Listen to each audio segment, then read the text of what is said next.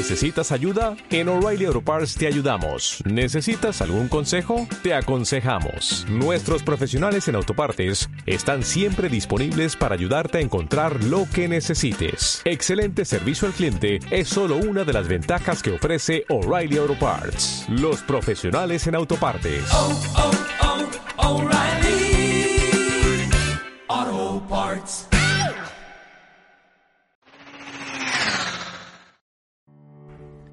Hola amigos, afortunadamente cada vez más personas se dan cuenta de la importancia que tiene preparar una exposición, una, charla, una reunión con nuestro equipo de trabajo, frente a inversores, frente a nuestros jefes, fin, lo que sea. Es importante prepararla bien y en este video flash te voy a dar cinco pautas que te van a ayudar a preparar estas presentaciones con éxito.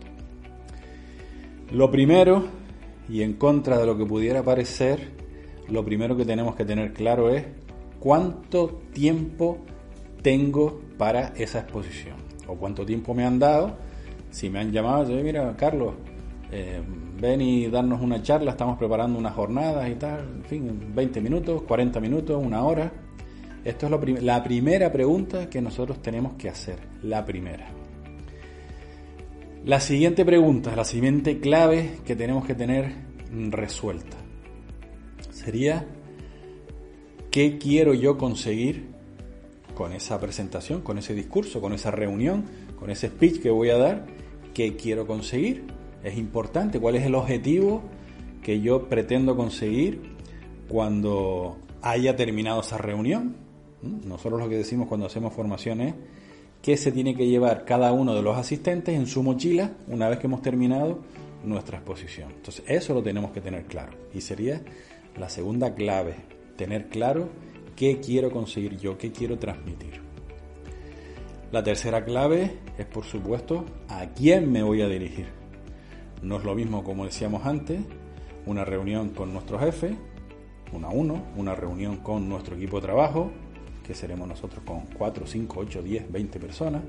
No es lo mismo eh, que nos inviten a una jornada con 100 personas.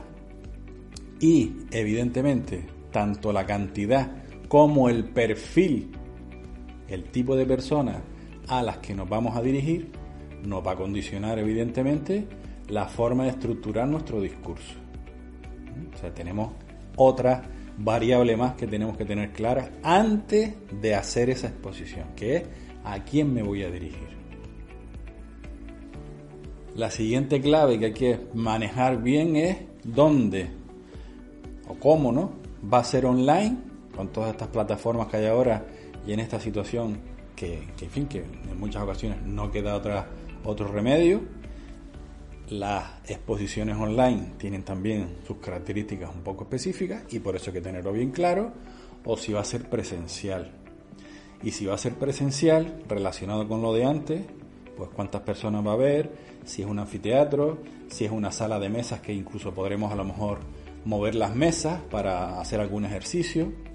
Como ya hemos respondido a las preguntas de quiénes son mis oyentes y qué objetivo quiero conseguir con esa exposición, pues evidentemente el entorno físico en el que nos vamos a desenvolver también es importante. Y si fuera virtual, por una plataforma, pues hay que tener en cuenta esas características eh, distintas, ¿eh? esas pequeñas variaciones distintas de las exposiciones online.